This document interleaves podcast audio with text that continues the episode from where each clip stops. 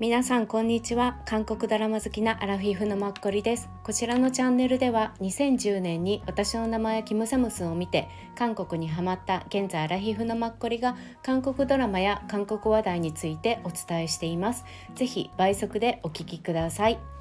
今日はドラマの話ではなくドラマに関係するイベント韓流20周年記念の東京で開催されたえっと、韓国ドラマセレクション2023に昨日9月13日水曜日に参加してきたのでそのお話をさせていただきたいと思います。えっと、お話の順番は一応20周年のそのイベントについてあとその見たドラマ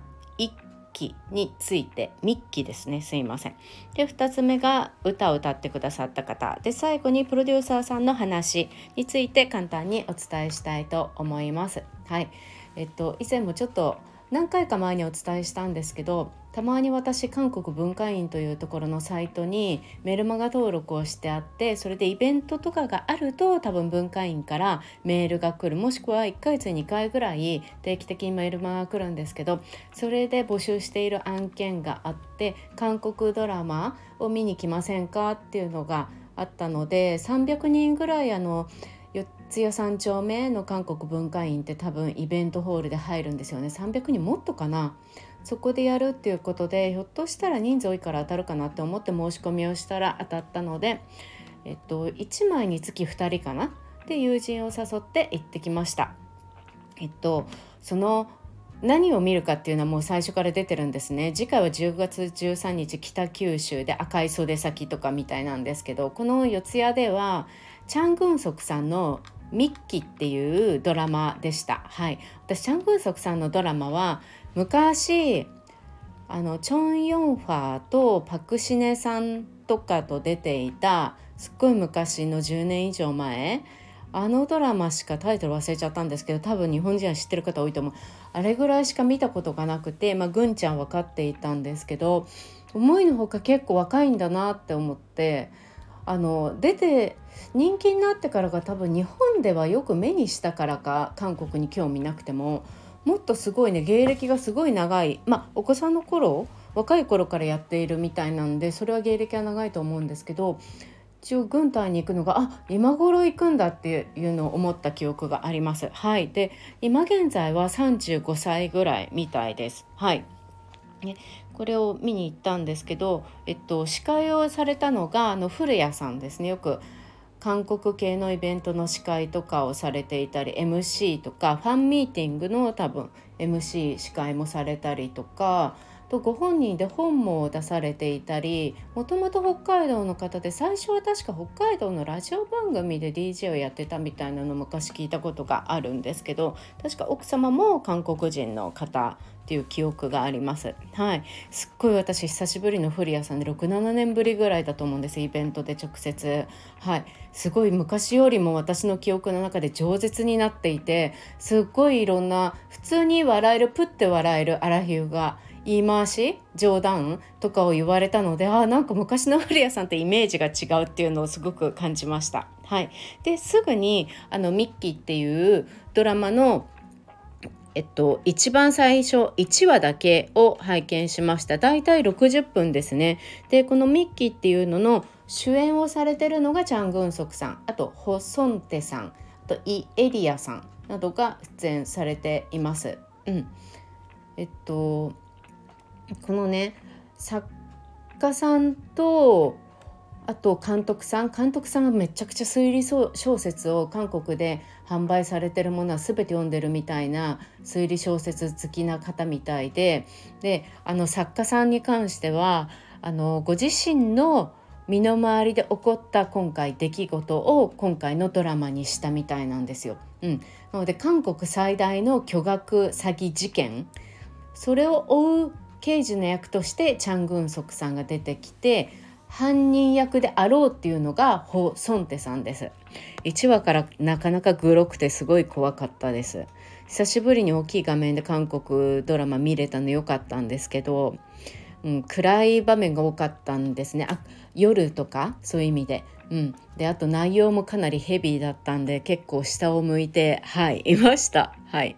で、えーと、このミッキーに関してはあのシーズン1とシーズン2に分かれていてすでに両方とも韓国では放送済み。シーズン1は今年2023年の1月から2月でえーと、シーズン2が今年2023年の4月で、えーと、放送されていたようです。うん、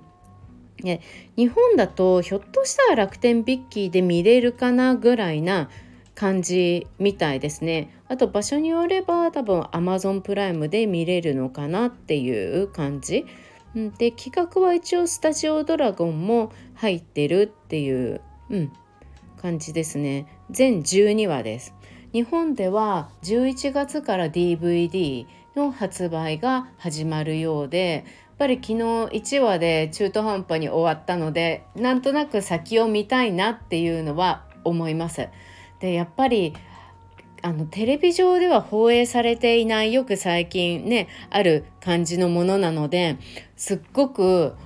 映像とか絵自体とかカメラアングルとか見栄えはめちゃくちゃ良くてあの大きい画面で映画として見るっていうのにぴったりな感じでした。うん、あと役者さんこのホソンテさんとかもすごいめちゃくちゃ演技が上手っていうかすごくハマっていてまあすごい怖い役だったんですけど、うん、結構見入りました。はいなのであのチャン・グンソクさんのファンクラブの方日本ではうなぎという名前がついているファンクラブなんですかね昨日私も初めて知ったんですけど、うん、その方たちも良かったみたいになんか反応されていてきっと11月の DVD を買う方は結構いらっしゃるのかなって、はい、想像させていただきます。はい、でこの後にゲストでの OST を昔から歌われているサナさんっていう男性の方がね歌を歌ってくださったんです。一応この方のサイトも貼っておきます。うん。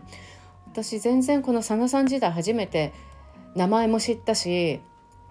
あの顔も拝見したんですけど小柄な男性の方で多分40代とかじゃないのかな。で昔はジャストっていう名前でやってたみたいでいつからかさなっていう名前になってもう日本と韓国両方で活動して1 5 6年ぐらいになるみたいでチャン・グンソクさんのバックコーラスは全部彼が日本のものはやってらっしゃるみたいです。来年日本の東京でも5月ぐらい3月ぐらいにコンサートをされるっていうのをお話しされてました。でサナさんが歌ってくださったのがなんと「星から来たあなた」の歌もサナさんが歌ってたんだっていう「I love you」っていうのがあるんですけどすごく私ねよく覚えてる。なんかあの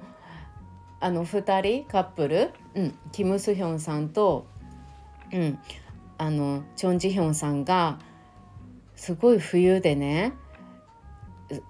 あのコートを着てダウンを着て遠くの田舎の方でもう池に氷が張っていてその上を歩けるんですけどそこで釣りをするんですよキム・ソヒョンさんが。でそこであのチョン・ジヒョンさんを突き放すような言葉を言って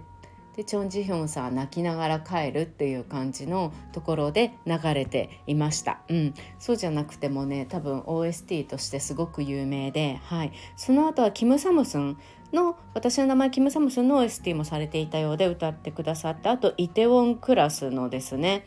であとは最近の模範タクシーのも歌われていらっしゃってもう着々とねいろいろしかも有名なものドラマへの出演が多いのでへえとか思って、うん、今回知れてよかったなって思いました。とすごく日本語も上手な方で両方で活動されているから、うん、であの何て言うんだろうな日本人にすごく合うようなうん、お話のされ方とかニコニコしたりとかあこの方は日本人誰に合わせても大丈夫な雰囲気の方だなっていうのを感じました。はい、でその後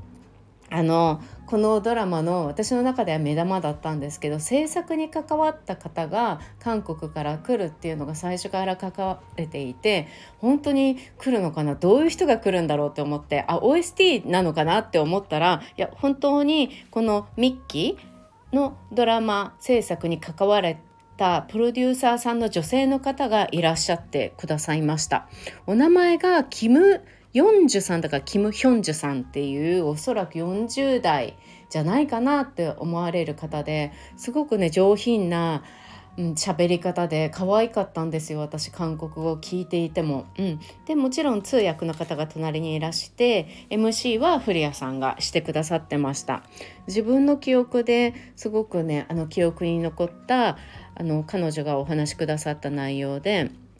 自分のこのねドラマを作るということに対して今までは自分の意思で作りたいと思ってやってきたけど自分の本当のお姉さんが事故に遭って歩けなくなり病院に長く入院していたことがあってその時にあの病院生活でね他の患者さんがドラマを見てすごく笑っていたりニコニコしていたりそういう場面に出くわしてあこういうふうにちょっと自分の気持ちがね沈むような状況であってもドラマを見て非日常を感じてねあの希望とかね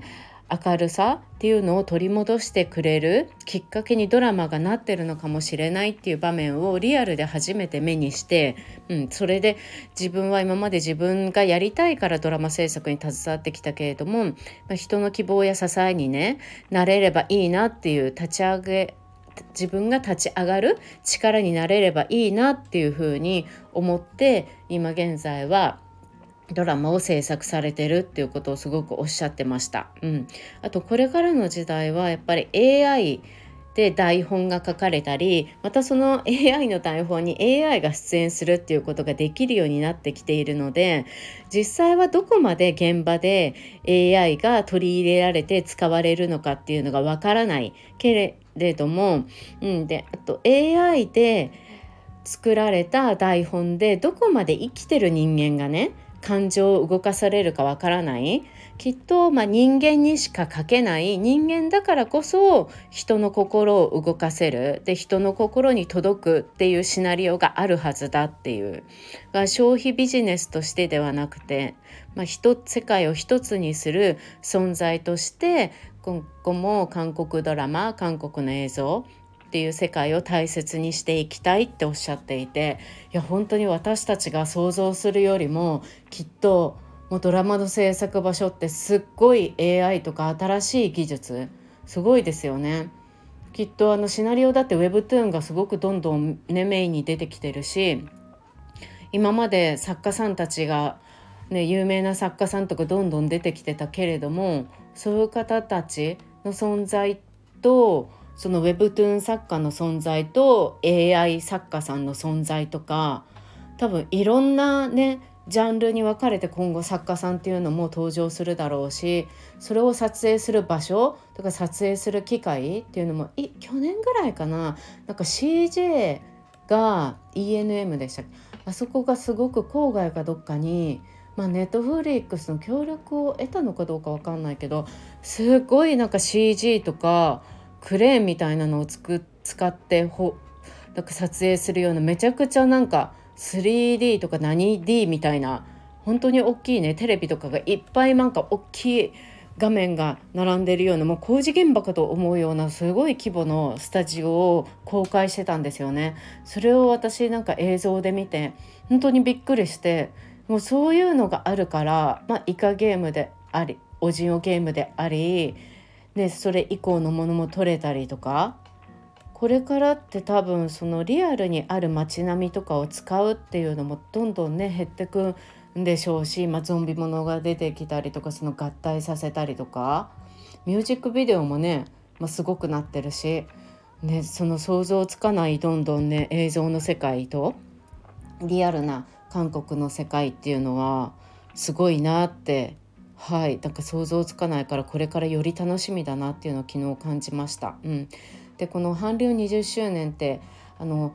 冬ソナが日本に上陸してからちょうど20周年みたいでの BS で放送されてからなんともなんかさ嬉しいですよねそこまで何回韓流ブームがその間に来たか分かんないんですけど私は韓流をに知って十何年ですけど本当になんかねこれからも続いてほしい。私が80歳くらいまではあと、うん、40年ぐらいは続いてほしいなってつくづく思います。なんかお祝いなんだなっていうのを昨日ああいう場所に行って初めてなんか感じて、うん、このなんかこの1年ねあと残すとこ12月まで短いですけどこのお祝いイベントっていうのを感じながら、まあ、毎日こういうお話しさせていただければなっていうのを思いました。皆さんサイトリンク貼っておくのでこの20周年の記念の特設サイトもあって紙の月に出てらっしゃった方たちもお祝い言われてたりするので是非よろしければはいサイトをご覧になってみてください。はい今回もご視聴いただいてありがとうございました。今日9月14日木曜日。皆さん良い日になりますように。また明日もよろしくお願いします。